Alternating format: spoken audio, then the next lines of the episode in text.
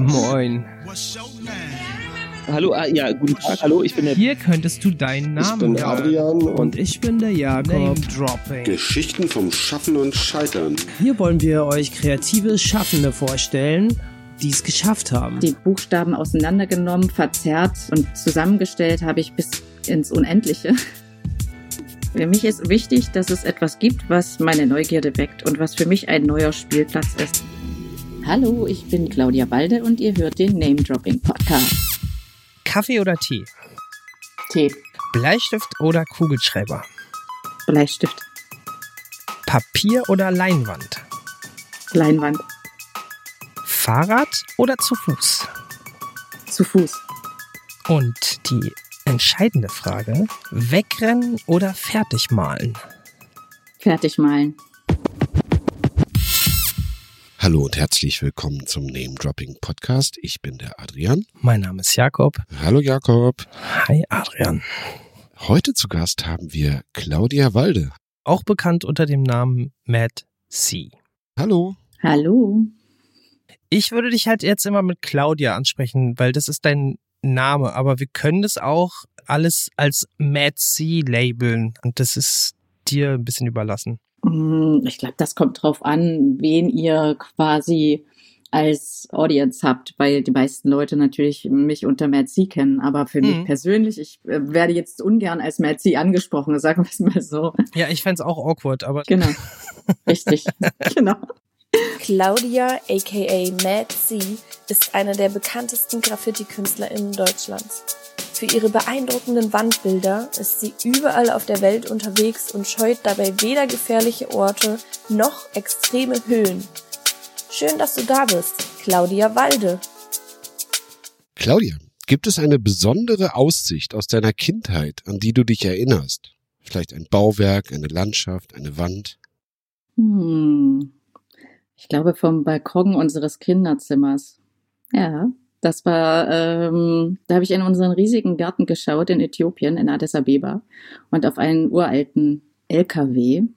Und in diesem LKW haben wir immer kleine Hunde, die ausgesetzt wurden, hineingeschmuggelt mit den anderen Kindern aus der Umgebung und haben die dann heimlich gefüttert. Und das konntest du vom Balkon aus beobachten, den Ja, der Balkon war auch ähm, der Weg, äh, über den wir das Futter runtergebracht haben, nämlich indem wir heimlich in dem Kühlschrank geplündert haben, in einem kleinen Kinderkorb an der Leine nach unten gelassen haben und dann heimlich damit die Hunde gefüttert haben. hat dich das geprägt? Äh, auf jeden Fall. Also ich glaube einfach, was man in seiner Kindheit so erlebt und mit dem man sich umgibt, äh, prägt einen unheimlich. Und für mich ist das ganze Thema Natur und ich sag mal die Überraschung, die Natur in jeder Form bereithält, auch etwas, das mich unheimlich geprägt hat. Also es ist etwas, das halt meine Neugierde geprägt hat, mein ganzes Leben lang. Also ich bin immer noch unheimlich neugierig, fasziniert und ich glaube, nichts kann einen so gut überraschen wie die Natur. Welche Farben waren das so, wenn du da vom Balkon geguckt hast? Na, das Beeindruckendste in diesen Ländern, das weiß, glaube ich, jeder, der mal ein bisschen gereist ist, in den Süden sind so die Sonnenuntergänge. In allen Varianten, die es gibt.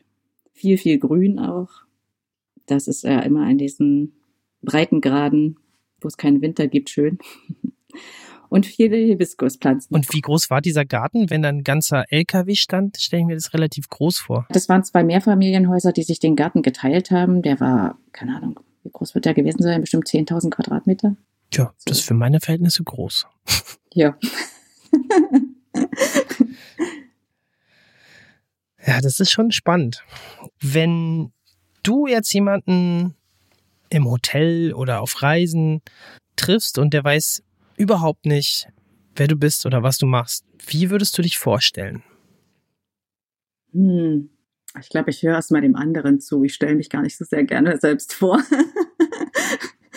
ähm, ich erwähne das dann vielleicht irgendwann in einem Nebensatz, dass ich Künstlerin bin. Aber ich hatte solche Situationen häufig in den Airport Lounges, wenn ich viel geflogen bin und da Leute kennengelernt habe. Das passt ja immer mal. Wenn man sich da trifft, dann sagt man erstmal, wo man herkommt gerade und keine Ahnung, wie der Flug war. Hm. Und dann muss man nicht gleich über sich selbst reden. Ja, das überrascht mich nicht, weil ich habe auch so ein bisschen das Gefühl, dass du eigentlich so ein bisschen immer dich selbst gar nicht so gerne im Vordergrund hast. Genau. Also bei der Kunst ist das schon so, muss man ja auch irgendwie als Künstler, wenn man davon leben möchte und auch sich weiterentwickeln möchte. Hm. Aber so ich selbst, ich glaube, ich lasse dann lieber die anderen reden über sich. Das finde ich spannender. Ich weiß ja, was in meinem Leben passiert ist. ja, gibt auch Menschen, die gerne reden, dann ergänzt sich das vielleicht, ne? Mhm. von sich selbst erzählen. Ja. Wenn ich jetzt also dich gerade treffe auf dem Flughafen, von wo kommst du denn gerade? Wo warst du als letztes? Als letztes Langstreckenflug war ich in den USA. Warst du in Miami? Hm, fast. In Tampa. ah, okay. Tampa, Florida. In Tampa, Florida, genau. Hast du Krokodile gesehen? Nein, aber Manatis, das war schon immer mein Traum. Und ich bin auch mit Manatis geschwommen. Was sind Manatis? Sind das Seekühe? Meerjungfrauen. Hm. Ah, die legendären. Die mit den Nasen. Mhm. Stups. Mhm. Stupsnasen. ja, ganz kleine süße Stupsnasen haben die. Ja, vor allem sind die ganz klein und stupsig, wenn die direkt auf dich zugeschwommen kommen. Sind, die, sind die gefährlich? Nein, gar nicht, aber riesig. okay. Ja, weil also zum Beispiel Nilpferde sind ja auch vegetarisch, aber trotzdem recht gefährlich. Genau. Ja, mit denen sollte man nicht schwimmen. Und so Nein. eine Seekuh ist auch ziemlich groß. Also ich glaube, die sind gleich groß, fast wie. Ja, ne? Ja, ja, ja, ja. Aber die sind ganz ruhig und entspannt. Die tun einem nichts. Die können auch nicht aus dem Wasser raus, ne? Die sind Wassertiere. Ja, die bleiben drin, genau. Wie der Name schon sagt. ja, gut, das zu meinen Biokenntnissen. Genau, Bio-Crashkurs für Jakob. Dann kommen wir doch mal wieder zu Claudia. Mhm. Du bist ja gerade in, in Halle und genau. sitzt wahrscheinlich gerade in deiner Wohnung oder in deinem Studio, in deinem Atelier. Mhm. Erzähl uns doch mal, wo bist du denn gerade? Ich sitze in meinem Atelier, in dem Raum, den ich mir normalerweise mit meiner Assistentin teile, aber die ist gerade so ein bisschen remote working, deswegen bin ich hier alleine. Ah. Ähm, genau, und äh, habe auch gerade eine Arbeit unterbrochen, wo ich einen Tisch entwerfe. Was ganz Neues. Äh, mhm. Auch recht her herausfordernd, weil das jetzt nicht so meine Komfortzone ist. Das heißt, ich arbeite gerade so im dreidimensionalen Raum hm. plus Farbe und das ist fast fertig. Das schicke ich heute raus. Mal gucken, was draus wird. Und äh, was mache ich noch? Dann liegen da nebenan im großen Malraum liegen noch zehn Leinwände, die ich gerade angefangen habe. Ah, und wenn du jetzt schon sagst im großen Malraum, dann beschreib doch mal diesen Raum. Die Raumbeschreibung. Ja, also mein Atelier unterteilt sich in Lagerflächen, Büroräume und ähm, den eigentlichen Malraum. Und der ist so um die 85 Quadratmeter groß mit sehr viel Tageslicht, ähm, Fenster Richtung Norden und Osten und einer ganz, ganz langen Wand, 15 Meter lang, wo dann die Bilder hängen und ich die dann male, beziehungsweise im Raum stehen viele Tische, Klapptische, die ich quasi modular anordnen kann, wie ich möchte, entsprechend der Größe der Leinwände und auf denen male ich. Und dadurch, dass meine Bilder immer sehr lange trocknen müssen, also jede Farbschicht für sich, weil ich mit sehr viel Wasser arbeite, arbeite ich immer an mehreren Leinwänden gleichzeitig, weil ich sonst nie im Leben eine Ausstellung fertig bekommen würde. Dieses Ateliers in Halle, in Halle ist jetzt gerade, gab es jetzt gerade mal Nachrichten aus Halle. Hast du es auch mitgekriegt? Ja, irgendwie dieses DDR-Zentrum soll hier irgendwie entstehen. Genau. Ich glaube, es sollte eigentlich ein Zukunftszentrum sein, aber. Oder Zukunftszentrum, ja, aber ja, ich sag mal, äh, die suchen noch nach dem Namen. also bisher ist genau. er relativ lang und sperrig. Ich glaube, da Richtig. geht noch was. Uh. Da muss, glaube ich, was passieren, ja. Mhm. Hast du das auch mitgekriegt, Adrian? Hattest du erwähnt und dann habe ich es gegoogelt und jetzt habe ich es wieder vergessen. Ja. ja, was mit Zukunftszentrum also die Stadt Halle hat den Zuschlag gekriegt von ja. einer von, ich glaube, fünf oder drei äh, Städten aus den neuen Bundesländern, die man ja immer noch so nennt. Und ähm, da soll irgendwie die Transformation gewürdigt genau. werden oder auch die Zukunftsentwicklung, aber auch, ich glaube, von Gesamtdeutschland. Claudia, hast du da irgendwas mit am Hut oder ist es für dich ganz weit weg und interessiert dich überhaupt nicht? Ähm, beides. also ich sag mal so, ähm, Halle ist für mich tatsächlich einfach nur ein praktischer Standpunkt gewesen immer, Aha. Aber ich habe es nicht wirklich als meine Heimat angesehen. Ähm, ich werde wohl auch demnächst wieder zurückziehen nach Dresden. Ich komme ja eher so aus der sächsischen Ecke. Mhm. Also so richtig mit identifizieren kann ich mich nicht. Gleichzeitig ist Halle aber auch eine sehr schöne Stadt. Ähm, Mhm. Also sehr unter, unterschätzt, würde ich sagen. Ja. Hat enorm viel Potenzial und auch unheimlich viel kreatives Potenzial. Insofern finde ich das sehr gut. Ich glaube auch, dass aus dem Osten, so von den Leuten, die ich kenne, die so mein Alter sind, auch die jüngere Generation, auf jeden Fall sehr viel ernstzunehmendes kreatives Potenzial vorliegt, sage ich jetzt mal. Ne? Mhm. Ähm, aber ich glaube schon, dass auch einfach die ostdeutsche Mentalität, die ich auch habe, uns manchmal ein bisschen im Weg steht. Damit meine ich, dass wir ja uns nicht wirklich sehr gut einordnen können und auch nicht so, ich sage jetzt mal amerikanisch auf die Bühne gehen und sagen, hier bin ich, ich bin unheimlich gut und äh, du musst jetzt hier mit mir die größte Ausstellung der Welt machen, sondern äh, ich glaube schon, dass die ostdeutsche Mentalität äh, so ein bisschen in kleineren ist, so ein bisschen mh, bodenständiger, sage ich jetzt mal, was uns manchmal ein bisschen im Weg steht. Na, also man Mhm. muss sich besser präsentieren und für sowas ist so ein Zentrum vielleicht gut. Wie das gemacht wird, äh, ich bin froh, dass ich das nicht entscheiden muss und dass ich dann auch ähm, ja da nicht irgendwelche Leute oder sowas empfehlen müsste, weil das, das finde ich unheimlich schwer. Also ich finde es gut irgendwie und ich glaube, es gibt vielen Leuten eine Bühne, die selber sich keine Bühne schaffen hier. Mhm. Aber ich glaube, das ist jetzt für mich nicht wirklich relevant. Arian, warst du schon mal in Halle an der Saale? Ich war noch nie in Halle und ich war auch nie im zukünftigen Zukunftszentrum Deutsche Einheit Halle Saale. Ich, glaub, war, ich noch nicht in Halle. ich ne? glaube 2012 um rum irgendwie oder 11 oder 13 Ja. irgendwie mal da und davor war ich schon mal nur mit dem Zug oder ich war da irgendwie auf jeden Fall äh, so auf den Gleisanlagen unterwegs, sage ich mal nett. Und ähm, was äh, mir im Gedächtnis geblieben war beim ersten Besuch waren ganz, ganz hässliche, auch glaube ich ziemlich runtergekommene, so eine, so eine Turmhochhäuser, so eine Punkthochhäuser, die am Bahnhof standen. Da ist auch so ein Autobahnkreisel. Mhm. Und ähm, ich habe das so als ganz hässlich in Erinnerung gehabt. Und dann bin ich das zweite Mal hingekommen, eben 2011, und da Mhm. bin ich in die Innenstadt gegangen. Und da gab es nämlich eine Museumsausstellung äh, von den Architekten, äh, die dieses Museum da ähm, ausgebaut haben. Ich weiß jetzt gerade gar nicht, wie das heißt. Das ist, Ja. glaube ich, so ein Mhm. altes. Die Moritzburg wahrscheinlich, ne? genau, Moritzburg, genau. Mhm, genau. Und ähm, das war total cool. Da war so ein kleiner, schöner alter Marktplatz und diese Altstadt ist ganz wunderbar. Und lustigerweise stand da auch ein Bauzaun mit einem Piece von dir drauf, Claudia. Das ist ja lustig. Das weiß ich noch, dass ich das fotografiert habe, aber ich habe das nicht mehr gefunden.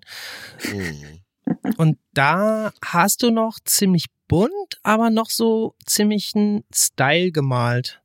Genau. Also Um die Zeit, ja, genau.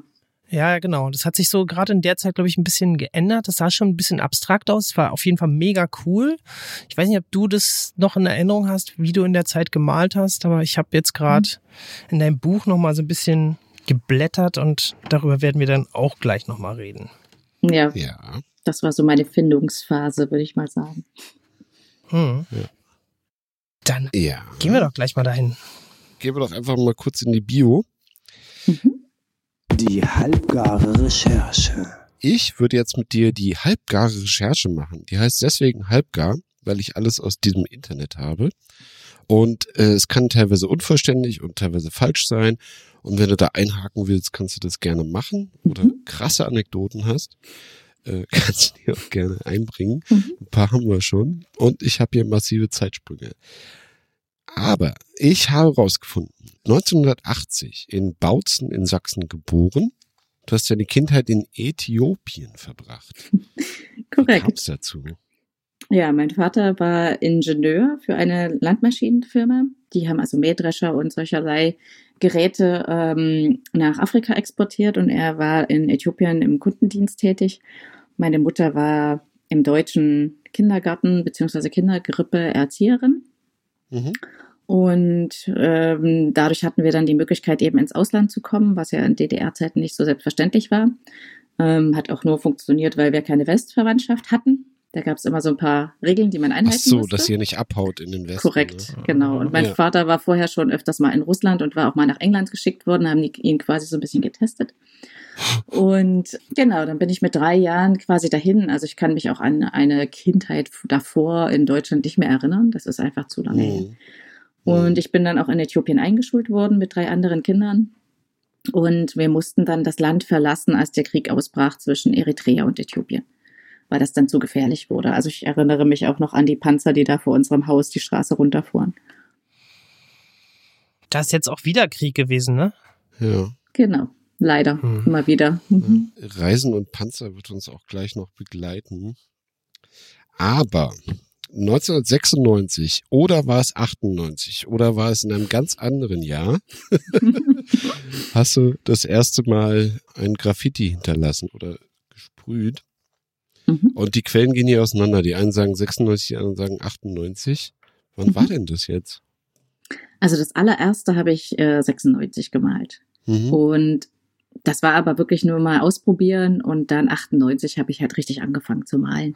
Okay. Also ich habe quasi 96 mal, ich weiß nicht, ein, zwei Sachen gemalt in der kurzen Zeit, habe dann Mhm. viel Skizzen gemacht auf Papier, aber so richtig an der Wand gearbeitet habe ich erst ab 98. Okay, da warst du so 18 rum, ne? Mhm, genau. Und äh, dann hast du auch irgendwie die Leidenschaft fürs Reisen entdeckt und seitdem in 35 Ländern Gemälde im öffentlichen Raum hinterlassen. Mhm. Das ist schon einiges. Ja, aber ich glaube, wenn man im Ausland aufwächst, ist das auch Teil von einem, dass man dann einfach ähm, keine Angst hat vor neuen Ländern oder auch sogar so ein bisschen so ein Fernweh immer hat. Ich glaube, das ist mir quasi mit in die Wiege gelegt worden. Meinst du, dass so eine Selbstverständlichkeit entsteht, dass man einfach äh, reist, wenn einem danach ist und dann das auch macht? Also man hat halt keine Angst davor, ne? Man Hm. hat keine Angst vor was Neuem und ich glaube, das ist schon essentiell wichtig. Du hast zum Beispiel im Sinka Museum in Finnland ausgestellt, Mhm. in Wynwood in Miami und Mhm. im Mural Arts Program in Philadelphia. Mhm, genau. Genau.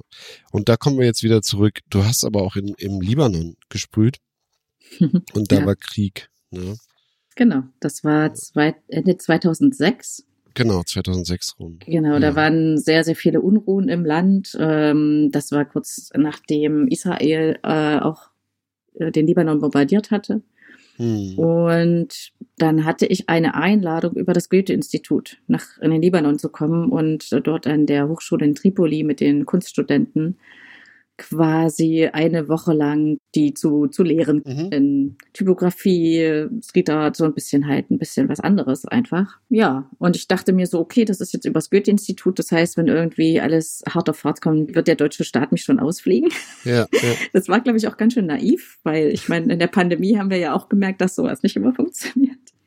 Aber gut, ich habe es damals gemacht und äh, war dann auch die einzige Touristin am Flughafen und im Hotel und äh, es war schon eine sehr andere Welt. Ja.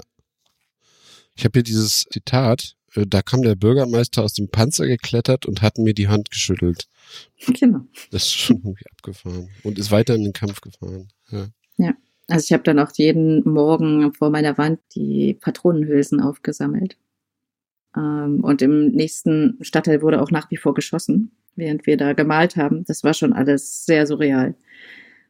Ja, das hat mir auch so ein bisschen gezeigt, wie es eigentlich möglich ist, weil ich hatte so 50 Prozent äh, muslimische Jugendliche und äh, 50 Prozent äh, christliche.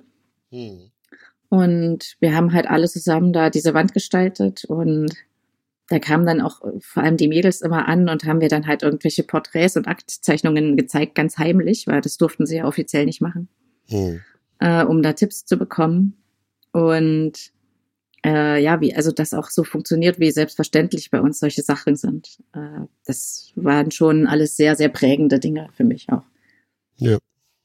Oh, jetzt müssen wir wieder einen Bruch machen. 2006, 2007 hast du auch deine Abschlüsse gemacht in Kommunikations- bzw. Grafikdesign. Mhm. An der, warte mal, Burg Giebigstein, nee, warte mal, Burg Giebichenstein Kunsthochschule Halle und im Central St. Martin's College of Art and Design in London. Ne? Korrekt. Super, habe ich das hinter mich gehört. ja. Ja, und dann hast du viele, viele, viele berühmte Bilder gemalt, weltweit. Da gibt's die 700 Wall, ne? Mhm. Die ist zwischen Berlin und Halle und sehr lang. Mhm. Das heißt, sie Genau. ist an der Bahnstrecke, ne? Genau. Also ich habe die, diese Wand quasi selbst entdeckt mal, als ich aus Berlin Richtung Halle gefahren bin mit dem Zug. Ja. Habe dann versucht herauszufinden, wo die ist und äh, bin dann da quasi auf die Leute, die dort das Gelände verwalten, zugegangen. Mhm. Das war 2010. 2013 kommt dein Zeitrekord. Das steht hier, dass du in sieben Tagen The, Fi äh, The Wall 500 gemacht hast, ne? Mhm. Ah, Mit so viele Superlative in dem Satz. Äh, 1000 Dosen, 10 bis 12 Stunden pro Tag gemalt. Alter, da hast du ja ganz schön viel durchgesprüht. Das ist das in Leipzig, oder? ne? Genau, das war in Leipzig. Genau. Ja. Mhm. ja. Mhm. Reicht auch dann irgendwann. Also ich hatte quasi, ich, ich weiß auch nicht, ich habe, nachdem ich diese 700-Wand gemalt habe, Ja. äh, einfach auch ständig aus der ganzen Welt so Projekte angetragen bekommen und die waren immer riesig. Also ich hatte das Ja. Gefühl, keiner fragt mich überhaupt mehr nach normalen Größen sind oder nach irgendwelchen. Ja. Richtig, genau. Und ähm, vor der Pandemie äh, sollte ich eigentlich nochmal in die USA einen Weltrekord brechen mit 40.000 Quadratmetern. Und ich bin ehrlich gesagt ganz froh, dass die Pandemie kam und es dann dadurch natürlich abgesagt wurde, Hm. weil ich glaube, ja klar, man kann das immer weiter treiben und das funktioniert auch irgendwie, aber das ist inzwischen schon oder nicht mehr mein Sinn. Ähm, ich wollte das für mich testen, auch die 700er Wand, Ja. äh, um zu schauen, wie weit kann ich denn gehen, also physisch auch, ne? wo liegen meine Limits. Aber Ja. ich glaube, inzwischen kann ich die ganz gut einschätzen und brauche das dann auch nicht mehr. genau. Nur mal kurz als Erklärung, also diese 700 oder 500, das sind die Quadratmeter, die Fläche, die du da gemalt hast. Genau, richtig. Mhm. Also inzwischen sind es auch schon deutlich mehr geworden, also auch über 1000 Quadratmeter. Aber damals waren das für mich eben einfach so die Rekorde, was ich mir selbst auch gar nicht vorstellen konnte, dass ich das malen kann in dieser Größe. Und deshalb hat quasi die Wand auch die Bezeichnung der Größe bekommen. 2011 hast du Schrift und Typografie in Halle unterrichtet, ne? Genau. Mhm. Mal in einem Semester. Nein, nein, das war äh, nur ein Semester und da habe ich dann auch festgestellt, dass ich für die Lehre nicht gemacht bin. Weil ich saß dann da mit den Studenten, da gab es so eine Handvoll, die richtig Bock hatten Aha. und wo es auch spannend war, weil ich bin halt jemand, ich sage nicht, du musst das und das machen, sondern ich versuche die halt so ein bisschen das herauszukitzeln, auf was die Bock haben und was die für Potenzial haben. Naja, und da gibt's immer so eine Handvoll, die Bock haben und dann gibt's eine Handvoll, die da einfach nur rumsitzen. Ja. Und ich saß dann da die ganze Zeit und dachte mir so, boah, ich könnte jetzt selbst im Atelier sein und mein Ding machen. Was mache ich hier Ach eigentlich? so. Und nee, das war dann nicht so für mich, muss ich. Also in die Lehre, da habe ich auch nicht die Geduld dafür, muss ich wirklich sagen. Also das ist nicht mein Ding. Ja, okay. Ähm, und zack, sind wir in der Gegenwart. Dazwischen waren jetzt nur zwölf Jahre. Jetzt hast du ein Atelier in Halle an der Saale, wie schon gesagt. Und dann, was machst du jetzt gerade? Du hast gesagt, du machst gerade den Tisch und wahrscheinlich ein paar Arbeiten, ne? Mhm, genau. Vielleicht kommen wir noch mal ein bisschen auf das, was du technisch machst, Ja. zu sprechen. Das war ja eben schon mal angesprochen worden. Mhm. Hm, Du hast jetzt gesagt, ja. Ja, ne, frag, frag mich ruhig. Keep it going. Ich dachte, du wolltest jetzt einfach so ein bisschen technisch äh, wissen. Also ich habe mich ja weiterentwickelt über die Jahre. Ich habe ja Mhm. quasi an der Wand angefangen, habe aber nebenbei schon auch als Jugendliche, so mit irgendwie 15, 16, alle möglichen Zeichen- und Maltechniken einfach mir selbst beigebracht oder so Workshops mitgemacht. Ich habe auch plastisch gearbeitet, ähm, ganz grafisch, habe auch mit Ölfarbe ausprobiert und so weiter und so fort. Aber am Ende war natürlich aufgrund von Graffiti die Sprühdose mein Hauptarbeitstool. Und da die Graffiti-Szene aber eben so viele Regeln hat, ähm, hat mich das dann auch irgendwann eingeschränkt, weil wenn man dieses Tool komplett beherrscht und machen kann, was man so möchte und irgendwie alle Regeln des Graffiti durchgearbeitet hat, dann wird's halt schnell langweilig. Ähm, und wenn man sein Leben lang neugierig bleibt, ist das dann irgendwann schwierig. Und dann habe ich einfach versucht, neue Techniken auszuprobieren und darüber auch so ein bisschen meinen Stil zu finden. Das heißt, ich habe dann mit Aquarellfarbe, Pinsel, Leinwand, Aquarellpapier und so weiter gearbeitet und habe dann versucht, das weiter zu äh, verarbeiten und dann das, was ich auf Aquarellpapier oder Leinwand gemacht habe, wieder an die Wand zu tragen, zu schauen, wie funktioniert das mit Sprühdose. Und so habe ich dann meinen eigenen Stil entwickelt. Und das, was man jetzt auf Leinwand von mir sieht, sind eben in erster Linie Acrylarbeiten, auch noch mit Sprühdose mit drin und manchmal sogar noch mit Aquarell auch. Das ist so das Hauptding, wofür ich inzwischen wahrscheinlich bekannt bin.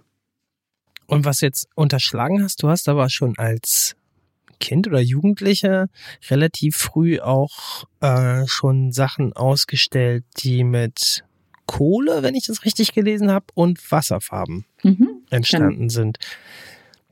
Weil wir jetzt ja ganz am Anfang schon über deine Kindheit gesprochen haben, fände ich das nämlich auch nochmal interessant, weil was ich so ein bisschen jetzt gesehen habe, es gab deine Anfänge im Graffiti, das hast du gerade beschrieben. Mm, Es gab eine Verbindung auch zu ziemlich vielen Graffiti-Malern, die nicht ganz unbekannt sind, die dich wahrscheinlich auch geprägt haben. Mhm. Äh, zum Beispiel jetzt äh, Slider von den Bandits aus Dresden Mhm. oder aber auch auf deinen Reisen hast du eine ganze Menge andere Leute noch kennengelernt. Mhm. Und wie war denn das? Ähm, haben diese Einflüsse auch dazu geführt, dass sich deine Kunst verändert hat? Hm, Ich glaube, also ob die jetzt konkret das waren, weiß ich nicht. Also einer, der definitiv Anteil daran hatte, war der, weil er ja auch Kurator war in der Gahart Gallery damals, die jetzt Collab Gallery heißt, in Wall am Rhein. Und er quasi zu diesem Zeitpunkt, wo das noch nicht so bekannt war, dass äh, Graffiti oder Street Art eben auch irgendwie in die Galerie reingeht, da schon sehr viele Kontakte hatte und weltweit einfach gesehen hat, in welche Richtungen alles so ging, ja, also wie viel Potenzial da drin steckt. Und in der Collab Gallery habe ich damals eben auch Arbeiten von José Parla gesehen zum Beispiel oder Latlas. Und die halt alle schon irgendwie noch in der Kalligrafie oder im Graffiti ihre Wurzeln hatten, aber sich eben schon weiterentwickelt hatten. Und der hat damals auch gesagt, hier, wie sieht's denn aus? Versuch doch mal, du hast so viel Potenzial, ähm, ja, arbeite mal auf Leinwand oder was auch immer, irgendwas, was man ausstellen kann. Mhm. Und also da hatte er auf jeden Fall einen großen Anteil dran und dann habe ich halt auch das versucht, beziehungsweise habe ich auch einige Zeit, einige Monate in New York gelebt. Und auch das hat mich unheimlich geprägt. Da, damals habe ich Lady Pink kennengelernt, Crash oder auch äh, Dalek und Dan Witz und war fasziniert, dass sie halt wirklich alle auch von ihrer Kunst leben konnten. War damals Mhm. in ihren Ateliers und habe mir das angeschaut und ja, also wie du schon gesagt hast, ich hatte schon mit 15, 16 so meine ersten Ausstellungen, aber ich kannte keinen einzigen Künstler in meiner Umgebung, der hätte davon leben können. Und dann komme ich nach Mhm. New York und diese ganzen Leute, die eigentlich aus dem Graffiti- oder Street Art-Bereich kommen, konnten davon leben und hatten ihre eigenen großen Ateliers. Und das war schon faszinierend. Ja. Also was den Stil angeht, Claudia. Ähm, ich habe jetzt so ein bisschen gesehen, du hast auf jeden Fall so ein klassisches Stylewriting, sagt man dazu, auch wenn es eigentlich kein richtiger Stil ist, sondern natürlich hat jeder seinen eigenen Stil. Aber ähm, naja, also Wildstyle war es nicht. Wie würdest du das beschreiben, wie du früher, also so um die 2007 bis 2010 gemalt hast, auf der Wand? keine Ahnung, vielleicht so semi-Wild-Style. Also es war schon, ich glaube, ich habe auch immer so nach Verbindungen gesucht zwischen den Buchstaben. Das Mhm. ist schon was Wild-Styliges, aber ich weiß gar nicht mehr, wer sagte das zu mir früher in New York. Es ist kein Wild-Style, wenn es nicht zehn Pfeile hat. also, die, Ja, ja, so ungefähr habe ich das auch. Äh, also die, an die zehn Pfeile bin ich selten rangekommen, sagen wir es mal so. also mir war es aber schon, also es war wichtig, dass es lesbar ist, ne? Also für unser eins. Ähm, für den Außenstehenden nicht. Ich gebe mich jetzt hier mal als genau den Außenstehenden. Was ist Wildstyle? Ja, also diese frühen verschlungenen New York Graffitis, Ah, ja, würde ich okay, sagen. Also wo die Buchstaben 80er alles bis ineinander 90er. verschlingt. Äh, ja, ja, wo man halt davor steht und denkt, schön bunt, aber eigentlich kann man es nicht lesen. okay, Genau. alles klar. Und dann ging es aber, du hast es gerade eben schon beschrieben, von dieser einen Begegnung mit Dare, also muss man jetzt auch nochmal sagen, ähm, willst du noch mal was über die Person sagen? Mhm. Ähm, der war später besser bekannt als Sigi von König mit seinem richtigen Namen. Ähm, jahrzehntelang bekannter Graffiti-Sprüher, hat äh, eben in der damaligen Carhartt Gallery kuratiert und auch selber quasi war einer der ersten, die wirklich mit klassischer Graffiti-Schrift in der Kunstwelt dann wirklich angefangen haben, Fuß zu fassen, davon leben konnte. Hat damals auch dieses Schloss mit äh, Toast, mit dem Atta, äh, für den Gunter Sachs gestaltet. Und er ist leider 2010 an einem Tumor gestorben. Genau. Hm. Ja. Der hat dich auf jeden Fall sehr beeinflusst und hat dich auch, wie du gerade eben gesagt hast, ein bisschen ähm, vielleicht in diese Richtung Kalligrafie geschickt. Kann man das so sagen? Mhm. Also ich sag mal, was er so gemacht hat, fand ich immer äh, toll. Also seine Ästhetik, seine Buchstabenästhetik fand ich natürlich super. Aber ich glaube, was mich halt viel mehr geprägt hat, war, als wir uns dann eben persönlich kennengelernt haben und auch voll auf einer Wellenlänge waren und einfach stundenlang uns über alles Mögliche unterhalten haben, von Typografie, Kunst bis äh, irgendwo. Mm. Und ich glaube, das hat mich eben auch wirklich beeinflusst. Also er hat quasi mir auch so ein bisschen den Kopf geöffnet äh, im Hinblick, was möglich ist, als jemand, der aus dem Graffiti kommt, auch eben in der Kunstwelt weiterzukommen. Ich habe äh, ein Bild gesehen, was du mit ihm gemalt hast. Ich weiß jetzt gerade nicht mehr wo. Ich glaube in München an der Bahnstrecke, wenn mich nicht alles täuscht. Mhm. Und dann habe ich den Text dazu gelesen in dieser Monographie, die ich jetzt auch hier für die Recherche Gott sei Dank nutzen konnte, über die wir auch nochmal reden müssen. Ähm, und kurz darauf ist er schon gestorben. Mhm. Und in dieser Zeit davor gab es anscheinend einen ziemlich intensiven Kontakt, weil mhm. der Grund, warum ich das meinte, warum ich gefragt habe, ob du beeinflusst worden bist, diese drei Pieces waren es, glaube ich, die waren so in Rot gehalten. Ah, jetzt habe ich es mhm. gefunden. Ähm, die waren dann so, in so einer alten Halle. Ja, das ist an der Line. Direkt an der mhm. Line. Genau. Mhm. Und ich finde, also nicht nur das Farbkonzept, sondern auch der Style von allen dreien ist schon ziemlich ähnlich. Mhm. Also ihr habt euch da bestimmt zusammen hingesetzt und ein Konzept gemacht, bevor ihr das so genau, richtig. Mhm. veranstaltet habt. Genau, das habt ihr auch vorher viel zusammengearbeitet? Mm, ja, also das waren so zwei Jahre, in denen wir schon viel irgendwie uns ausgetauscht haben, haben dann auch abends zusammengesessen bei ähm, Sigi im Atelier und haben halt auch gesketcht. Also ich habe auch noch mhm. von ihm Sketche in meinem Blackbook und so. Aber wie gesagt, ich glaube, wenn man eine ähnliche Ästhetik hat, dann ist das eben auch was, was quasi einen zusammenbringt, unabhängig davon. Man sieht es halt an, an Pieces, wo man sagt, okay, der eine, der malt halt extrem, ich sag jetzt mal unsauber, der wird sich dann halt mit jemandem, der super penibel malt, vielleicht auch an der Persönlichkeit jetzt nicht so gut verstehen. Ja? Also ich sehe da schon sehr viele Parallelen, auch in der, in der Ästhetik zur Persönlichkeit und ob das irgendwie passt. Und ja, also ich glaube schon, dass das auf jeden Fall beeinflusst hat. Aber natürlich war er auch für mich, als ich angefangen habe, auch so ein bisschen Vorbild. Ne? Und das beeinflusst einen ja auch. Also man kommt ja gar nicht umhin, gerade wenn man anfängt zu malen, äh, für irgendjemanden beeinflusst zu werden. Ja. Also ich habe das jetzt ja gerade nochmal in dem Bild, in der Bildunterschrift gesehen. Das ist äh, in Basel gewesen. Mhm. Und ähm, auf der anderen Seite, also ich bin jetzt hier in dem Buch äh, Street to Canvas, mhm. darüber müssen wir dann auch nochmal gleich sprechen. Ähm, da ist ein Bild, das hast du dann für ihn gemalt. Und das in Basel ist 2008 gewesen und das Bild, was du für ihn gemalt hast, ist in einer alten Kirche gewesen. Mhm, genau. Und das ist 2010, also nur zwei Jahre später. Genau. Ähm, was war das für eine Kirche?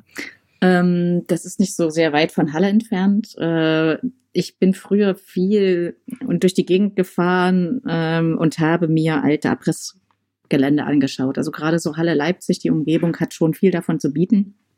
Ähm, und da bin ich gern malen gewesen. Das fand ich halt immer unheimlich spannend. Einfach die ganze Atmosphäre, wenn jemand schon mal in so Abrissgebäuden war, ähm, hat halt einfach auch so ein, eine spannende Umgebung, auch fürs Bild am Ende, weil am Ende leben wir ja alle nur fürs Foto. Und wenn man dann eben schöne Fotos hat äh, in so einer Abrisshalle, das ist schon toll. Und auf einer dieser Recherchewege sozusagen habe ich damals diese Kirche gefunden, war völlig hin und weg von dieser, ja, ähm, diesem alten Gebäude. Und als dann ähm, Sigi gestorben ist, das ging ja relativ schnell, also von der Diagnose bis zu seinem Tod vergingen nur sechs Wochen. Ähm, und da dachte ich, okay, für diesen Anlass war das natürlich die perfekte Location. Genau. Und da habe ich dann halt nicht mich hingemalt, sondern ihn. Und dann ähm, war das ja schon so, dass du aus diesem Stil weiter fortgeschritten bist. Du hast immer super viel gearbeitet an deinen Kunstwerken, aber du hast ja nebenbei auch gearbeitet, vermute ich, ne? Weil mhm. du konntest zu der Zeit noch nicht davon leben. Genau. Also ich habe im Grafikdesign-Bereich gearbeitet, habe äh, gekellnert und ja, irgendwie versucht so ein bisschen über die Runden zu kommen. Hm, weil ich mich halt dagegen entschieden hatte, in eine große Werbeagentur zu gehen. Das hätte ich auch machen können, aber dann mhm. hätte ich halt nie, also was heißt nie, das kann man ja nicht sagen, aber es wäre halt viel schwieriger gewesen zu sagen, jetzt probiere ich es nochmal mit Kunst. Wenn man mhm. einen normalen Arbeitsalltag hat, mit dem man gut Geld verdient, dann zu sagen, ich gehe jetzt in so eine Unsicherheit, das ist schon ja, schwierig, schwieriger, als wenn man sagt, ich gehe gar nicht erst in diese Sicherheit. Ähm, Genau, und dann war das quasi so eine Mischung aus Grafikdesign-Aufträgen, ein bisschen Graffiti-Aufträge, wobei ich die versucht habe, nicht zu machen, ähm, und Kellnern gehen. Und dann halt wirklich daran zu arbeiten, irgendwie künstlerisch mich weiterzuentwickeln und dann da weiterzukommen. Genau, und weil du aber wahrscheinlich auch dadurch viel Zeit hattest für deine Kunst, hat sich die eben auch entwickelt über die Jahre und Jahrzehnte, kann man jetzt ja inzwischen sagen. Mhm.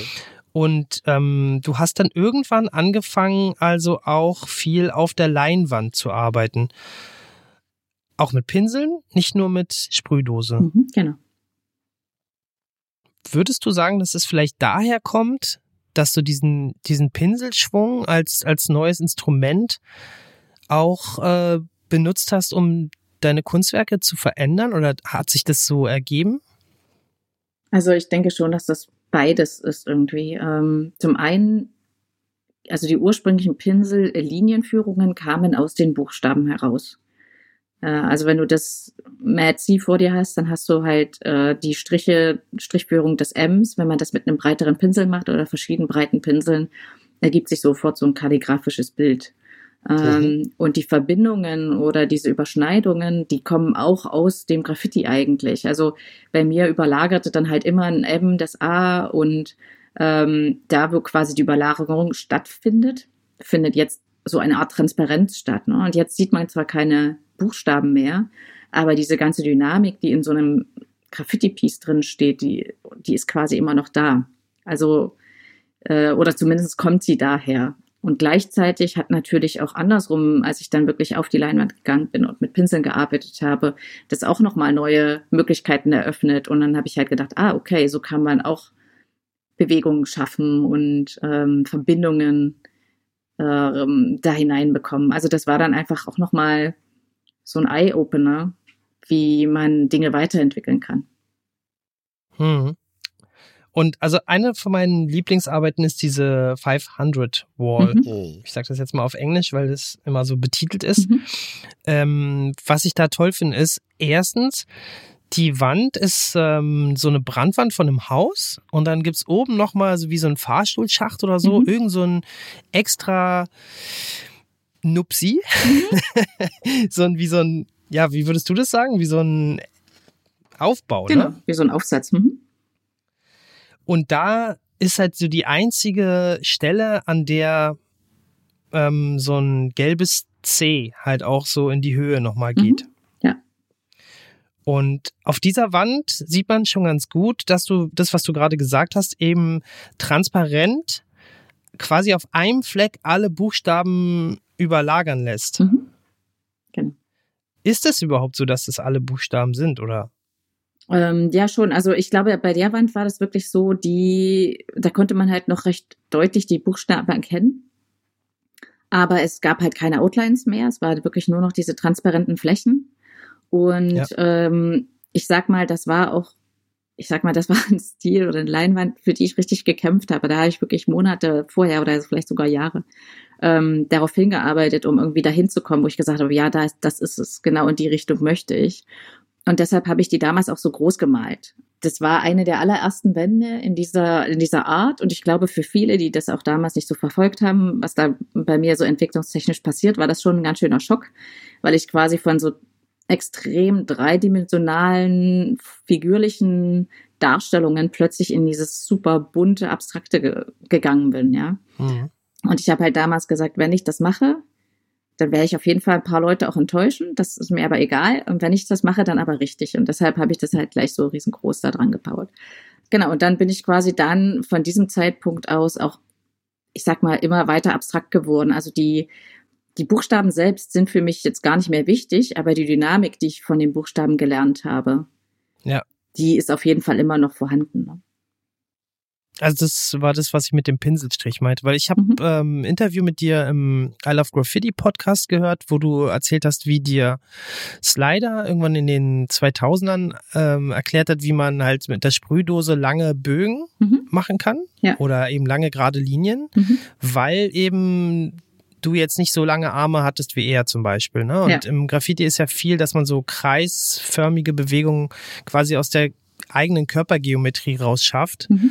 Und dann ähm, wollte ich jetzt irgendwie wissen, ist es jetzt schon so, habe ich das richtig verstanden, dass aus, dieser, aus diesem Pinselstrich auch diese neuen Formsprachen geworden sind? Ja. Also wenn ich male jetzt auch auf Leinwand, dann ist das unheimlich dynamisch. Also da kommt der ganze Körper zum Einsatz. Deswegen male ich Mhm. ja auch recht große Formate. Aber an der Wand musste ich mir eben was einfallen lassen, wie ich diese Dynamik auf diese Größe bekomme als kleiner Mensch.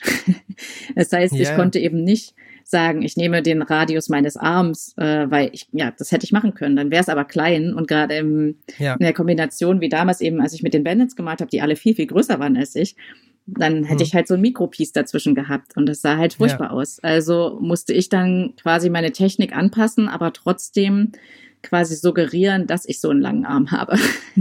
Ja, also ich sehe das jetzt so, du hast jetzt diese Wand vorher einmal auf einer Leinwand ähm, vorgemalt Mhm. und diese ganze Komposition sozusagen so erschaffen und dann einfach vergrößert an die Wand geworfen. Exakt. Okay, und das ist jetzt halt zum einen diese Dynamik, wie du gesagt hast, und was ich jetzt noch spannend finde, ist diese Überlagerung, diese Transparenzen. Du hast da an der einen Stelle dann zum Beispiel auch so ein, wie so ein Fluss, als wenn du so, ein, so eine Pinselfarbe hast, die so bei Tusche so ein bisschen Mhm. ausläuft. Ähm, deswegen komme ich so ein bisschen auf die Kalligrafie zu sprechen, weil ich sehe da viele kalligrafische Elemente auch und es geht so ein bisschen weg von diesen, was du gesagt hast, körperlichen Buchstaben Mhm. und auch ganz weg von zum Beispiel ähm, so, so Figuren, die du vorher auch manchmal gemacht hast, die so Mhm. eher so aus Filmen oder so übernommen waren. Ne? Da Genau. gab es diese eine, ähm, ja, mit den Dinosauriern, diese Wand. Mhm. Muss mich mal kurz äh, nochmal zurückholen. Wel- Welche war das? Ähm, das war die Jurassic Park Wand. Mhm. Genau. Ja, okay. Ähm, und aber auch bei dieser ähm, vorherigen besprochenen, diese 700er, da gab es, glaube ich, auch so eine Elemente. Genau, da gab es auch ganz viele. Also das war so eine Geschichte erzählt, aber die, da wüsste ich jetzt gar nicht, auf was ich mich beschränken sollte. Aber ja, es war äh, alles extrem figürlich und es waren natürlich auch Inspirationen aus Quellen, die ich halt toll fand. Ne? Also gerade so Filmästhetik ähm, fand ich immer toll. Ich habe ja auch Animation studiert äh, Mhm. im Aufbaustudium. Von daher kamen da natürlich auch diese Einflüsse rein. Ähm, und ich meine, man kann das sehen, wie man möchte, weil auch eine Figur ist ja quasi in einer bestimmten Art und Weise aufgebaut. Es ist, eine Figur hat eine Architektur, genauso wie ein Buchstabe eine Architektur hat. Es gibt also immer ähm, Überschneidungen, Verbindungen, Richtungen, die äh, entweder die Figur oder den Buchstaben zusammensetzen, um es verständlich machen, zu machen als das, was es ist. Also ein A ist nur ein A, wenn man zwei quasi schräg zueinander stehende Linien hat und einen Querbalken Mhm. dazwischen, sonst ist es kein A. Ähm, das gleiche hast du mit bei einer Figur. Du brauchst halt äh, zwei Augen, Nase, Mund, solche Dinge. Also es gibt diese Architektur immer. Und das Spannende ist eben, inwieweit kann man das eigentlich auflösen und trotzdem aber noch die Spannung, die da runter liegt, immer noch zu haben. Und das fand ich unheimlich faszinierend, äh, weil, wie gesagt, die Buchstaben auseinandergenommen, verzerrt äh, und zusammengestellt habe ich bis ins Unendliche. Also so lange, bis es mir langweilig wurde oder auch die Figuren gemalt. Und dann war eben die Frage, okay, was kannst du denn selbst daraus machen? Wo bist du selbst drin? Was bist du? Ne? Also nicht das, was die Graffiti-Regeln sind, nicht das, was irgendwelche Filmfiguren sind, sondern man selbst, genau. Adrian, bist du noch bei uns oder hast du eine Frage? Ich würde dir jetzt, du hast gerade von Architektur gesprochen, Jakob ein Thema klauen. Claudia, bist du eigentlich schwindelfrei? Nein. Du hast nämlich mal an einem Hochhaus in Abu Dhabi äh, gearbeitet, Mhm. lese ich aus dieser Notiz heraus. Ja, wie kam es denn dazu? Erzähl mal. Also das ist halt das größte Problem für mich gewesen, dass diese Wände und auch so dieses, naja, dieser Drang, mich selbst auszutesten und meine eigenen Ängste immer wieder zu pushen, mich leider auch immer an sehr hohe Höhen dann gebracht haben, schrittweise. Also das erste Mal richtig Angst hatte ich tatsächlich bei der Wand in Leipzig, die wir Mhm. gerade besprochen haben. Das waren so 23 Meter. Mhm. Und dir zittern halt unheimlich die Knie und du sagst aber, okay, du guckst jetzt nicht runter, du konzentrierst dich jetzt hier auf die Wand und wenn du das schaffst, deinen Tunnelblick zu haben, auf das, was du Ja. da gerade machst, funktioniert das auch. Naja, Ja. und das wurde dann natürlich in diesen Geschichten wie Abu Dhabi, wo wir jetzt dann 56 Meter sind Mhm. und du dann in so einem Korb an dieser Wand hängst, bei auch ganz schön heftigen Winden, die da oben wehen. Ja. Ja. Ähm, das ist dann unheimliche Angst, aber gleichzeitig auch eine unheimliche Faszination gleichzeitig. Ähm, und es ist so ein bisschen wie bei Menschen, die Flugangst haben. Man muss Vertrauen lernen in den Piloten und in die Maschine. Und ich schaue mir dann halt immer erstmal die Maschinen an, schaue, wo die hergestellt wurden. Den Korb, ja. Ja, Ja. Die, die Motoren, die den Korb hochziehen.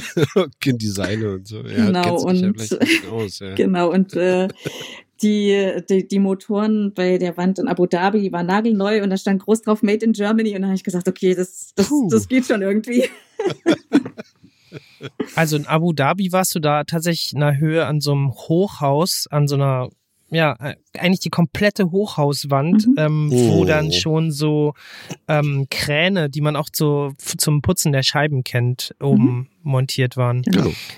So hoch gibt's nämlich wahrscheinlich gar keine Lifte, die, die so, ähm, die man so für Fassadenarbeiten kennt. Ich, ich glaube nicht. Vielleicht gibt's das, aber das geht dann schon Richtung Kran. Äh, also 56 Hm. Meter ist schon schwierig. Außerdem hättest du dann äh, das Problem, dass der Korb unheimlich schwingt.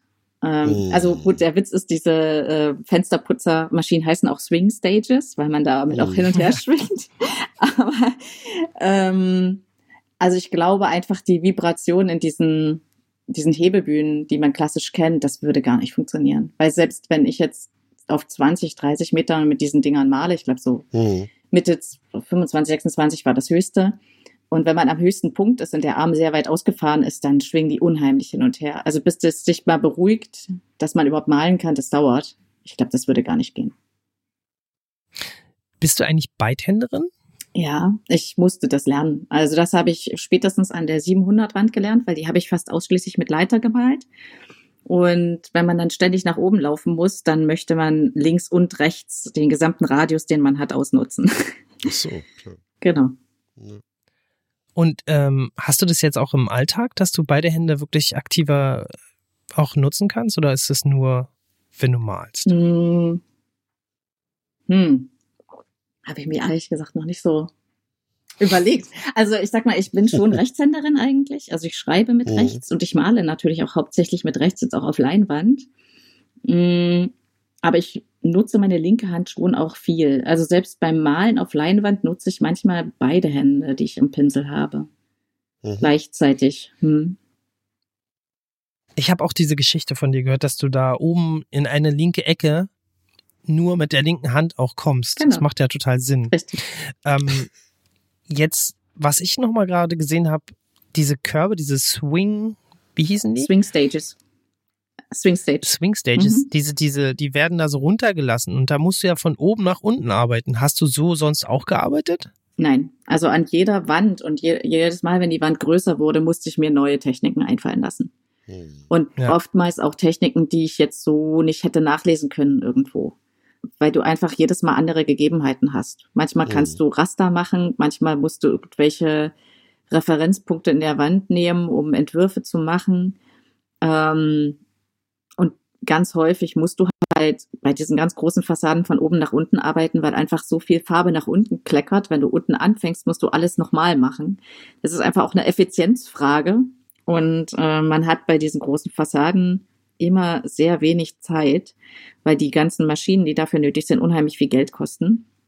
Und egal, wer einen für so eine Wand beauftragt, natürlich immer nur ein limitiertes Budget dann hat und nicht sagen, hier, ja, die Hebebühne kostet zwar 10.000 Euro am Tag, aber ist okay, wenn du die vier Wochen verwendest. Ne? Also Oh. das ist halt, äh, man steht immer unter enormem Zeitdruck und so bin ich dann einfach sehr effizient geworden, sage ich mal. Und das von oben nach unten arbeiten ist einfach unheimlich effizient. Jetzt haben wir ganz viel über Technik geredet. Ich würde jetzt eigentlich am liebsten noch über Farben reden. Aber Aber wir müssen jetzt, glaube ich, auch erstmal arbeiten. Adrian hat nämlich noch was für uns vorbereitet. Oh, oh. Oh, eine wunderschöne Überleitung. Habt ihr Bock auf ein kleines Quiz? Bock auf ein Quiz? Drop Quiz. Wenn das sein muss. Her damit. Jakob, erklär doch mal ganz kurz, du machst das immer so super, worum es hier geht. Also Claudia, wir haben jetzt hier ein paar Fragen von Adrian. Ähm, es ist ein Quiz, was er uns beiden sozusagen ähm, in Fragen stellt. Es gibt Multiple-Choice-Antworten und meistens ist es sehr abwegig. Das heißt, vieles kann man einfach gar nicht wissen. Wir raten dann oft und wir können es uns auch herleiten und auch gegenseitig ein bisschen helfen. Aber wir spielen eigentlich gegeneinander. Okay. Wir können auch beide die gleiche Antwort geben. Das heißt, wenn du es weißt, ähm, musst du es mir nicht gleich signalisieren oder andersrum. Und wir kriegen dann jeweils einen Punkt und wer gewinnt, der hat dann einfach gewonnen. Genau. Ruhm und Ehre. Äh, oder, oder auch eine Menge Spaß. Genau. Sehr Äh, gut. Wie gesagt, die Antworten und Fragen sind teilweise etwas abstrus und deswegen braucht man überhaupt keine Angst haben. Na, dann bin ich gespannt. Wir machen das Name-Dropping-Quiz mit Claudia Metzi-Walde rund um die Welt und in Farbe. So, erste Frage von fünf. Was ist keine Erfindung aus den USA? Ketchup, Chop Suey oder Neo Feng Shui? Was ist keine Erfindung aus den USA? Ketchup, Chop Suey, Neo Feng Shui. Ich würde sagen Ketchup.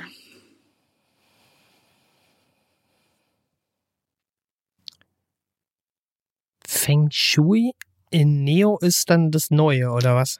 Ja. Mhm. Und das zweite war Chop Suey. Genau, A Ketchup, B Chop Suey, C Neo Feng Shui. Also ich würde sagen, Chop Suey, ist das nicht, obwohl doch, das ist ja Englisch. Ich dachte mal, das wäre Chinesisch. Tja. Na, Also ich sag B.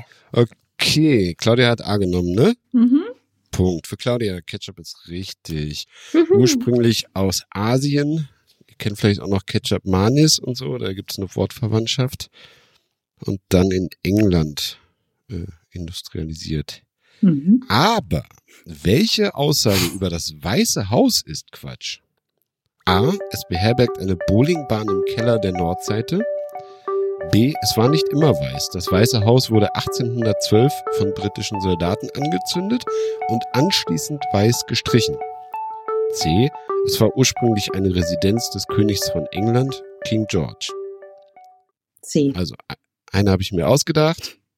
Bowlingbahn, äh, genau, Abgebrannt. abgebrannt. Oder? oder ähm, Residenz des Königs.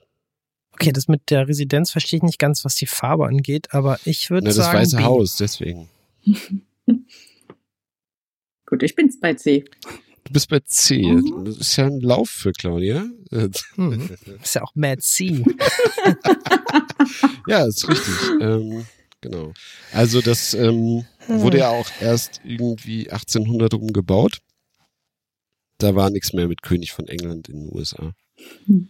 Äh, aber drittens, was war jetzt nochmal THG 2? THG 2.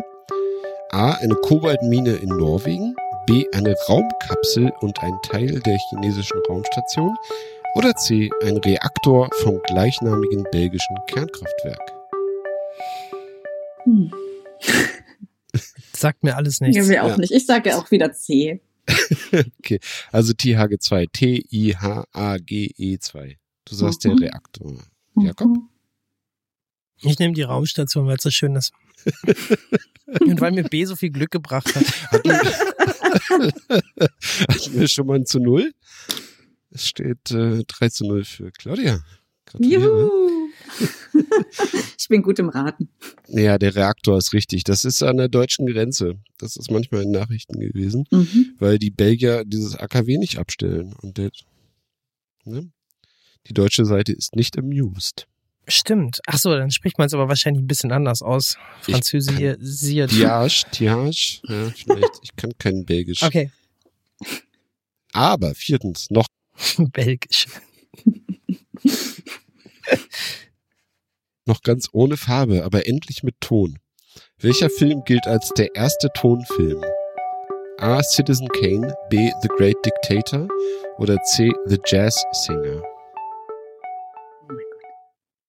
Bist du gut in Film? Mhm. Also nicht in denen. Der einzige, der mir was sagt, ist Citizen Kane. Aha. Also würde ich So- jetzt einfach den nehmen. Great Dictator ist ähm, Charlie Chaplin Richtig. Und ist auf jeden Fall einer der ersten Filme, wo es auch Ton gab bei Charlie Chaplin, weil den kennt man ja auch noch aus der Stummfilmzeit. Und deswegen nehme ich den. Mhm. Ist das wieder B? Äh, Citizen Kane ist aus den 40ern, da gab es schon länger Tonfilm. Great Dictator ist äh, auch ein bisschen später. Great Dictator ist auch so 39, 40 rum, kann das sein? Jazzsinger wäre richtig gewesen. Von 27 oder so? Hätte ich doch wieder C genommen. Äh, genau. Äh, Die ABC-Dinger sind auch äh, randomisiert, also äh, gibt's keine Taktik. Es steht immer noch 3 zu 0. Mhm. Fünfte und äh, Ehrenpunktmöglichkeit für Jakob. Das Peace-Zeichen eroberte einst die Welt. Wofür stehen die Linien? A. Das Gleichgewicht der drei Gewalten. B. Einen Albatros in der Luft. Oder C. Die Buchstaben N und D im Winker-Alphabet. Huch?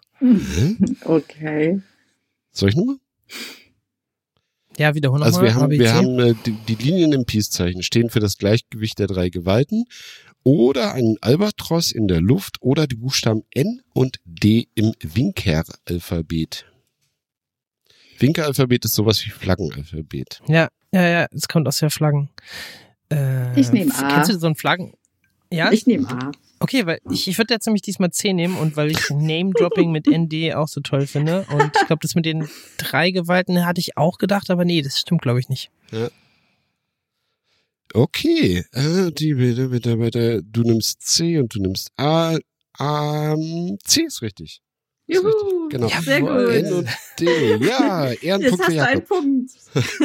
Sehr gut. Genau. Äh, Claudia, Verrückt. Claudia hat 3 zu 1 gewonnen. Die Sache ist die, Ende der 50er äh, wurde das Peace-Zeichen äh, erfunden äh, wegen der nuklearen Abrüstung. Und das ND steht für nukleare Abrüstung auf Ah. Englisch, was ich jetzt nicht vorlese. Genau. Sehr gut. Mhm. Spannend. Und A hat sich wieder unser äh, Stammhörer ausgedacht. Sehr gut. Schönen Gruß. A ist übrigens auch Claudias Lieblingsbuchstabe, habe ich gelesen. Ja. Oh. Stimmt das? Ja. Ich finde das einen sehr das ist, spannend. äh, Mhm.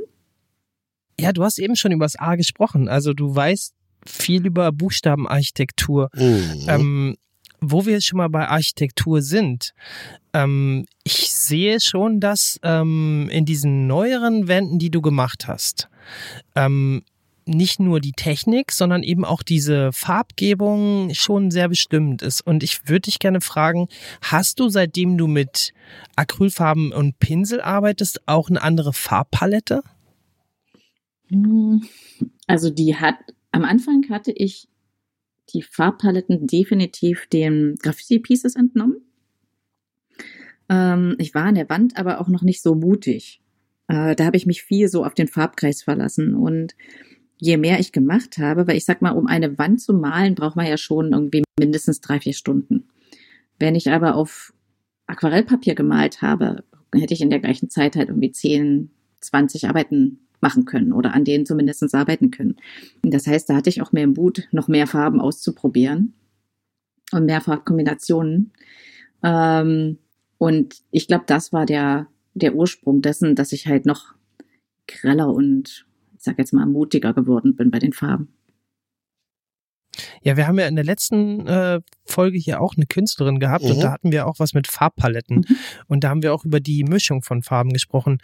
Deswegen, ich glaube, das ist schon wichtig. Ähm, zum einen, weil wenn du sagst, mit Aquarell gearbeitet, dann kannst du ja natürlich, wenn du mit der einen Farbe über die andere gehst, auch eine neue Farbe erschaffen. Mhm. Exakt, genau.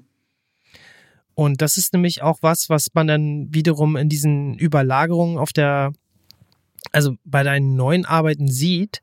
Eine andere wichtige Frage, die ich noch habe, ist, ähm, wie wichtig ist dir das, ähm, Wissenstransfer zu schaffen, einerseits als diejenige, die das weitergibt an andere, oder wie wichtig ist es dir auch, dass du das Wissen von anderen Künstlern als Inspiration oder so kriegst? Ich habe gelesen, einer deiner großen Einflüsse ist Gerhard Richter. Mhm. Also ich glaube, jetzt an dem Punkt, wo ich jetzt bin, versuche ich tatsächlich so wenig wie möglich mich beeinflussen zu lassen. Also auch gar nicht so sehr rechts und links zu schauen. Aber ich glaube, auf meinem Weg war es ein, halt einfach unheimlich wichtig, zu schauen, was fasziniert dich ähm, und warum auch. Ne? Und ähm, jemand wie Gerhard Richter fand ich halt faszinierend, weil er figürlich malen konnte, auch sehr gut war darin und dann aber eben auch wirklich all das Figürliche beiseite genommen hat und dann komplett abstrakt gemalt hat und auch experimentell abstrakt gemalt hat. Er hatte auch dreidimensional gearbeitet im, im Raum und mit äh, Skulpturen und so weiter. Und das fand ich halt spannend, weil ich glaube, bis vor nicht allzu langer Zeit für die Künstler eigentlich galt, okay, man hat jetzt seinen eigenen Stil und den musst du eigentlich immer fahren, um wieder äh, erkannt zu werden. Also auch ein bisschen Graffiti so. Und wenn du davon abweichst, wird es halt schwierig. Und ich glaube, in den letzten 10, 20 Jahren wurde das aufgebrochen. Dank Leute wie Gerhard Richter, aber auch Damien Hirst zum Beispiel macht solche Sachen, die eben in vielen Bereichen arbeiten und einfach auch stilistisch wirklich Sachen machen, die sich zum Teil gravierend unterscheiden. Und das finde ich halt gut, weil dann kann man eben neue Dinge ausprobieren. Ich glaube, das war so, so das. Aber wenn man sich zu sehr beeinflussen lässt, also jetzt gerade an dem Punkt, wo ich jetzt bin, da schaue ich dann absichtlich nicht online oder in Bücher hinein, ähm, weil es auch so ein bisschen demotiviert. Ich habe das häufig erlebt, dass ich eine Idee hatte, wo ich dachte, okay, die ist wirklich neu. Und dann siehst du, nein, die hatte schon jemand anderes. Mhm.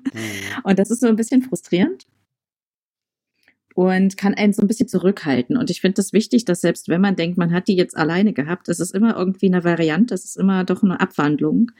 Und es ist auch irgendwie Teil deines eigenen Weges. Deshalb ist es wichtig, dass man den eben geht. Und nicht so sehr sagt, okay, der hat das vielleicht schon gemacht oder der hat das gemacht, also muss ich auch in die Richtung gehen. Hm.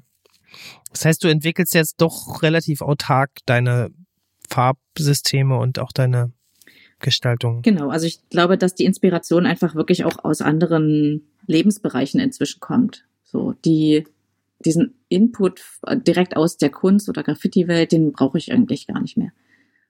Das ist auch spannend, wie sich das entwickelt. Gut. Ähm, hm. Eine Sache, die wir noch erwähnen müssen, ist, du bist ja auch Autorin. Du hast ähm, 2007 Sticker City gemacht, danach kam Street Fonts, mhm. ähm, Graffiti-Schriften von Berlin bis New York. Mhm. 2011. Das gibt's auch in mehreren Sprachen. Also mhm. ich habe auf jeden Fall noch auf Spanisch Alfabeto Graffiti mhm. gefunden. Ja. Ähm, Gab es das auch noch in anderen Sprachen? Mhm. Ähm, Street Fonts gab es in sechs Sprachen. Genau, also sechs ah, Ausgaben okay. gab es davon. Mhm. Genau. Und ist Graffiti Alphabets äh, das gleiche? Ja. Street Fonts from Around the World? Genau. Okay, weil das kam ein bisschen später erst. Mhm. Also das gab verschiedene Auflagen ähm, und auch das dritte Buch Mural XXL zum Beispiel, das wurde, ich glaube, ein Jahr später nach Veröffentlichung dann noch ähm, von einem russischen Verlag in Russisch verlegt damals. Also das ist dann tatsächlich manchmal zeitversetzt, weil die Verlage quasi manchmal auch erst schauen, okay, ist das wirklich relevant für Klar. uns? Ja. Und sich dann Und wenn die Audience wächst und dann Nachfrage entsteht, dann mhm. bringen die das dann auch nochmal. Eine Übersetzung braucht er auch nochmal. Genau. Genau, das verstehe ich schon. Ähm, Graffiti XXL ist, glaube ich, ähm, ein bisschen selbsterklärend, dass du darüber ein Buch gemacht hast. Ist tatsächlich das Einzige, was ich nicht äh, richtig gelesen habe, mhm. aber auch da habe ich reingeschaut und was man sagen kann ist, ähm, Du hast da eigentlich eher so zusammengesucht, wer alles so wichtig ist für Graffiti. Du hast jetzt nicht deine eigenen Werke da in den Vordergrund gestellt. Mhm. Bei dem letzten Buch wiederum, was nur über dich geht, bist du nicht die Autorin, Mhm. sondern du hast es zusammen mit Luisa Hese gemacht. Genau. Also ich kann nicht über mich selbst schreiben. Deshalb habe ich quasi das abgegeben. Ähm, und wir haben dann einfach nur sehr viele lange Gespräche und Interviews geführt und sie hat dann quasi daraus dieses Buch entwickelt. Und ich habe dann den ähm, Input gegeben, indem ich damals so eine Gruppaufstellung gemacht habe. Ich glaube so mit 200, 300 Bildern über die verschiedenen Jahre, an denen sie sich so ein bisschen lang arbeiten konnte. Genau. Und das ist jetzt eigentlich eine ganz schöne Mischung zwischen einem Bildband und eben auch deiner Bio, an der wir uns ja jetzt ja auch gerade so ein bisschen lang gehangelt haben. Mhm. Da kann man alle möglichen tollen Wandbilder sehen. Du hast unter anderem da in Finnland, wurde vorhin schon mal erwähnt, Mhm. ähm, in einem Museum eine Ausstellung gehabt und auch die Außenfassade der jetzt dauerhaft dadurch gestaltet. Mm, Wie wichtig ist denn moderne Architektur oder dieses, dieses ähm, Prägen einer Architekturlandschaft auch für dich? Hm. Für mich ist wichtig, dass es etwas gibt, was meine Neugierde weckt und was für mich ein neuer Spielplatz ist. Ich glaube, jeder Künstler, egal in welchem Bereich er sich einordnet, ist irgendwie jemand, der neugierig ist und was versucht zu entdecken und dementsprechend sage ich immer, der ist so ein bisschen Spielplatz. Und irgendwie den Spielplatz Stadt und Fassade und Atelier, den, die habe ich halt zum Teil ausgereizt. Oder da muss ich immer mal auch wieder was Neues finden, was meine Neugierde wieder weckt. So ein neues Spielgerät. Und ähm, jetzt ist eben das Thema Architektur etwas, was ich sehr reizvoll finde. Also die letzten 25 Jahre Graffiti haben wir uns, ob gewollt oder ungewollt, immer auch mit dem Thema Architektur beschäftigt, weil es war immer auf Architektur. Hm. Wenn die Fassaden größer wurden, haben die plötzlich die gesamte Architektur, manchmal sogar die Stadtlandschaft beeinflusst. Und Hm. das ist auch wieder ganz spannend. Das heißt, das Bild für sich genommen hat die Wirkung, ja, aber in Kombination vielleicht nochmal eine ganz andere oder nochmal eine extra Ebene dazu. Und jetzt beschäftige ich mich halt wirklich auch mit dem dreidimensionalen Raum und mit Architektur selbst. Ähm, Jetzt dieses Jahr eröffnet auch das Museum Reinhard Ernst in Wiesbaden Mhm. wo ich in der Architektur mit drin bin, sozusagen, also auch mit den Architekten direkt gesprochen habe, in dem Bauvorgang sozusagen. Und das finde ich halt unheimlich spannend, einfach zu schauen, wo kann das denn noch hingehen und auch meine eigenen Limitierungen der Kreativität, die ich bis jetzt hatte, auch wieder aufzubrechen und so ein bisschen aus meiner Komfortzone wieder rauszukommen. Oder eben auch die Tische, die ich jetzt mache, ist ja auch wieder irgendwie, ja klar, es ist irgendwie ein Möbeldesign, aber es ist ja auch eine gewisse Art von Architektur.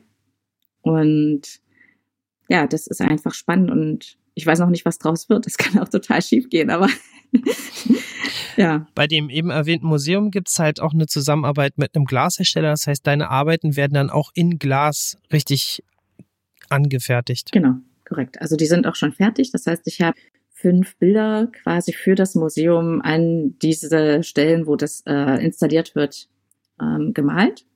Und Mhm. diese Bilder wurden dreidimensional in Glas übersetzt von Erics Glasstudio.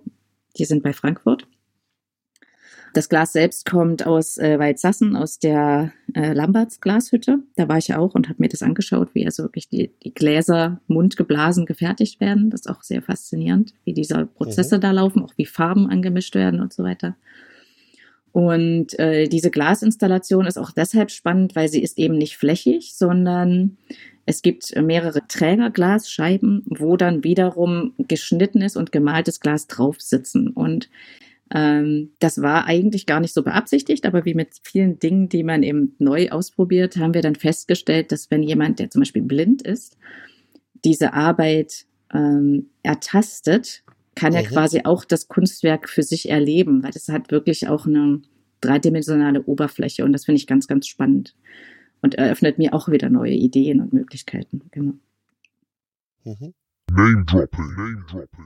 Dann sind wir eigentlich jetzt schon genau dabei, nämlich was sind die Perspektiven, was passiert als nächstes. Ich habe gesehen, du hast auch gerade noch ein Werk in der Kooperation mit ähm, C100 und Patrick Hartl in Miami. Mhm. Deswegen hatte ich vorhin gefragt, ob du da warst. Mhm. Bei dem äh, Layer Cake Projekt Versus. Mhm, genau. Erzähl mal ganz kurz darüber noch ein Wort. Mhm. Also ich äh, kollaboriere hin und wieder auch mal mit anderen Künstlern, das finde ich ganz spannend. Ähm, also ich habe auch keine Angst davor, dass jemand auch meine Bilder sozusagen draufmalt und das ist quasi genau da passiert. Ich habe Mhm. von den beiden eine Leinwand geschickt bekommen und habe auf dieser Leinwand draufgemalt, darauf weitergearbeitet, wieder zurückgeschickt und dann haben die beiden wieder draufgearbeitet. Mhm. Ähm, deswegen Layer Cake, ne? Das ist Schritt für Schritt die verschiedenen Schichten und Ebenen. Und ich finde das halt ganz spannend. Das kann, wie gesagt, auch schief gehen, aber es kann eben auch gut gehen. Und im Großen und Ganzen macht es einfach unheimlich Spaß. Ja, die beiden sind halt auch, ähm, kommen aus dem Graffiti und arbeiten auch sehr kalligrafisch. Mhm. Und alle diese mit kooperierenden KünstlerInnen, die sind eigentlich auch alle so aus diesem kalligrafischen Graffiti, ne? Und wenn man das so sagen darf, würde ich auch sagen, dass es somit die besten sind, die es gibt. Mhm. Findest du dich da auch schon an dieser Spitze? Also ich, ich sehe das so, aber vielleicht hast du ja eine andere Sicht. Ich ordne mich nicht ein.